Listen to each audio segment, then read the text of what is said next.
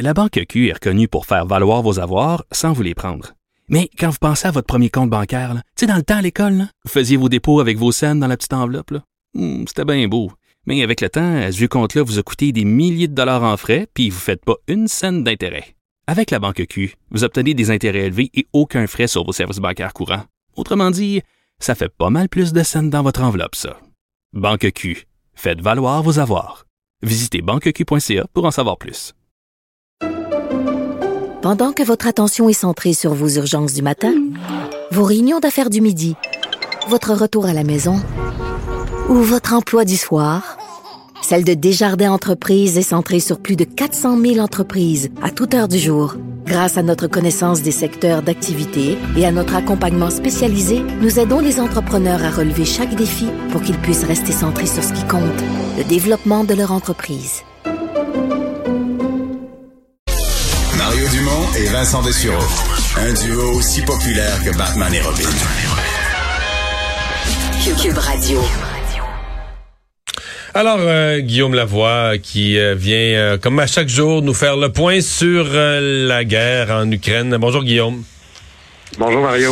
Tu veux d'abord nous parler aujourd'hui des pertes euh, de la Russie, certaines qui sont mesurées par l'armée ukrainienne. Bon, on sait jamais s'il y a un petit peu de propagande là-dedans. L'armée russe a reconnu néanmoins euh, des pertes extrêmement importantes. là.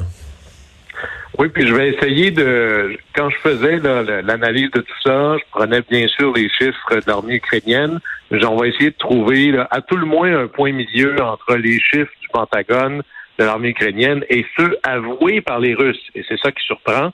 Et dans tout ce que l'on voit, là, ne serait-ce que pour des fois, là, ça nous prend un baume au cœur. euh, Peut-être des nouvelles qui nous permettent de voir que ça va vraiment, vraiment mal pour l'armée russe. Alors, juste d'abord, commençons par les pertes matérielles. Les avions abattus. On sait qu'un avion, là, ça vaut au moins 40 millions de dollars.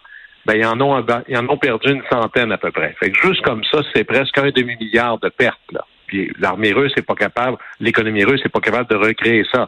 Les chars d'assaut, on est entre 250 et 400. Vite comme ça, c'est pour un milliard de pertes. Puis là, je parle même pas des véhicules euh, de transport de troupes, ou même quand ils envoient des missiles, ils en ont pour 100 millions de dollars de missiles de lancer. Vous savez, le militaire, c'est l'ultime destruction. C'est beaucoup d'énergie, beaucoup d'économie pour créer quelque chose qui vise à détruire. Fait que vite comme ça, là, il y en a pour 2-3 milliards que ça a coûté à tout le moins en matériel militaire. Et on est pas mal sûr que l'économie russe peut pas remplacer ça. Et ben, pour euh, faire les, bonnes nouvelles de Vladimir Poutine, les États-Unis ont envoyé pour descendre d'autres chars et d'autres avions 2000 missiles Javelin, ça c'est des super missiles là, presque à tête chercheuse, 7000 autres armes anti-chars, puis des drones kamikazes. Alors les pertes matérielles de l'armée russe vont juste aller en augmentant, mais c'est quand on regarde les pertes humaines, même si toutes les pertes humaines sont un drame en soi, mais là, imaginez, c'est la grande armée rouge, c'est supposé être une armée extraordinairement puissante, et on est les pertes russes à 10 000, ce qui est gigantesque, là. 10 000 tués en combat, et ajouter à ça, parce qu'il y a toujours des blessés, des prisonniers, des gens qui disparaissent dans la nature, il y en a pour 30 000. Et à date, 15% des forces russes lancées dans l'offensive ukrainienne sont hors combat. C'est gigantesque en trois semaines, là.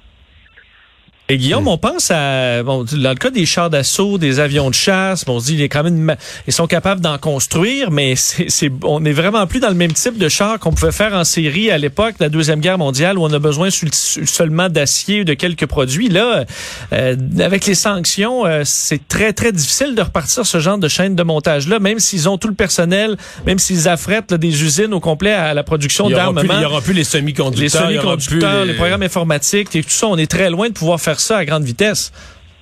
Et des fois, même ces appareils-là très, très complexes, euh, ça va aller mourir sur des choses comme, ben, on n'a pas la vis pour le train d'atterrissage. Exact. On n'a pas... euh, alors, et, et là, on parle même pas des capacités techniques qu'il y a là-dedans. là. Un avion, aujourd'hui, prenez nos F-18, qui sont essentiellement là euh, un, un truc assez arriéré comparé à ce qui se fait aujourd'hui.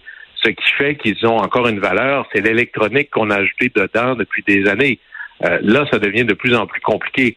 Mais juste, je reviens sur le nombre de morts, vous donnez un, nombre de, un ordre de grandeur. Les Russes aussi se sont enfargés en Afghanistan. Ils sont restés là 10 ans, essentiellement dans les années 80. En 10 ans, 15 000 morts. Là, Donc, ils ont presque, ils ont presque autant de morts en trois semaines. Trois semaines. Ah, et là, c'est loin d'être fini, là. Et vous savez, la nouvelle que euh, Vladimir Poutine allait envoyer des mercenaires essentiellement, des étrangers, des Tchétchènes et des Syriens, des milliers d'entre eux se battent en Ukraine, pseudo obligés. Mais là, on apprend que du côté ukrainien, des étrangers qui se disent, moi, je vais aller me battre avec vous, par exemple, le, tireur d'élite, le Wally, dont on entend toujours parler, il y en ont 15 000. Ça, c'est des gens qui ont une expérience comme anciens militaires en Grande-Bretagne, aux États-Unis et autres. Alors, c'est de moins en moins évident de voir une, capacité militaire supérieure malgré tout ce qu'on voit, parce que, et, ça, ça m'amène à l'analyse que je faisais ce matin. Oui, l'OTAN, les États-Unis, on dit toujours, ouais, ils sont pas impliqués, ils ont vraiment l'air d'être là de loin. Mais une bataille, c'est autant la chaîne d'approvisionnement, mais aussi les moyens techniques dépasse ce que l'on voit sur le champ de bataille. Oui, parce que Guillaume, juste là-dessus, euh, on peut surveiller même sur des sites de suivi de vol que les Américains, l'OTAN ont des appareils espions, euh, euh, des appareils, des avions radars qui lèchent un peu la frontière de l'Ukraine, des drones aussi pour essayer d'acquérir le plus d'informations qu'ils semblent transmettre aux Ukrainiens. Et ça, c'est une arme de guerre très pratique de nos jours. C'est transformationnel. Alors, on parle d'images satellites, de drones de surveillance en très haute altitude, transmission de données, euh, espionnage et captation des communications des Russes, brouillage des communications des Russes. Et là, franchement, si on avait à comparer, là, euh, les Russes font euh, la guerre avec essentiellement des, longues vues. Alors que les autres, il ne doit pas avoir beaucoup de pouces carrés en Ukraine que l'armée ukrainienne voit pas très, très bien tellement qu'il y a eu récemment, euh, après l'attaque des colonnes de chars, les chars russes étaient cachés dans la forêt. Et bizarrement, il y a un drone qui a survolé tout ça. Et là, encore plus bizarrement, un missile a frappé chaque char précisément. Alors, cette capacité de coordonner des attaques entre l'information qui entre et le mouvement des troupes et des munitions, ça, c'est quelque chose qu'on voit clairement qu'il y a les empreintes digitales de l'OTAN derrière. Tu n'arrives pas à faire ça avec des longues vues.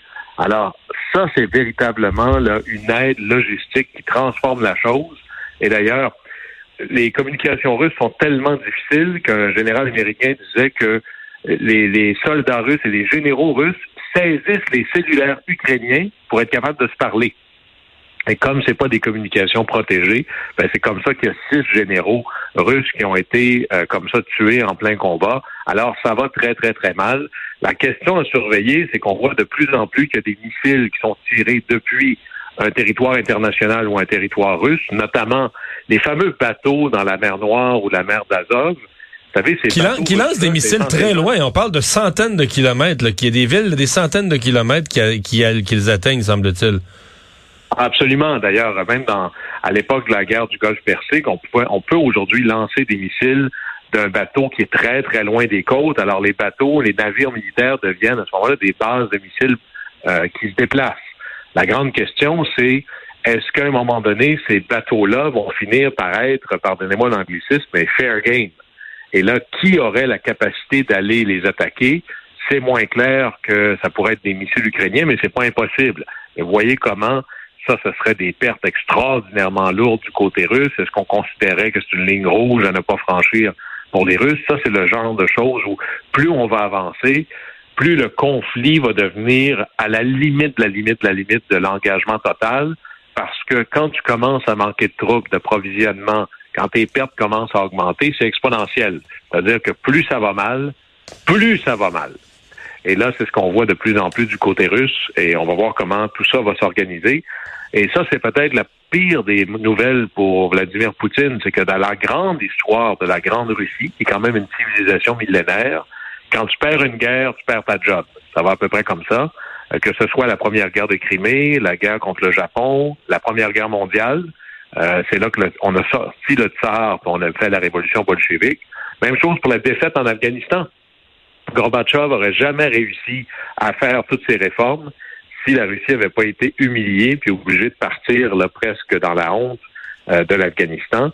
Alors, s'il fallait que euh, M. Poutine perde cette guerre-là, et tout semble indiquer qu'il ne peut pas la gagner, ça c'est pas seulement la fin de la guerre en Ukraine, ça rimerait probablement avec la fin du règne de Vladimir Poutine. Comment est-ce que ceci va se passer? On a été peut-être chanceux d'avoir eu la fin de l'Union soviétique dans une paix relative. C'est pas clair que ça finirait comme ça pour Vladimir Poutine. On sait que ça va finir, on sait pas quand, mais on sait surtout pas comment, et c'est peut-être le bout inquiétant dans tout ça. Guillaume, merci beaucoup. À demain. Un plaisir.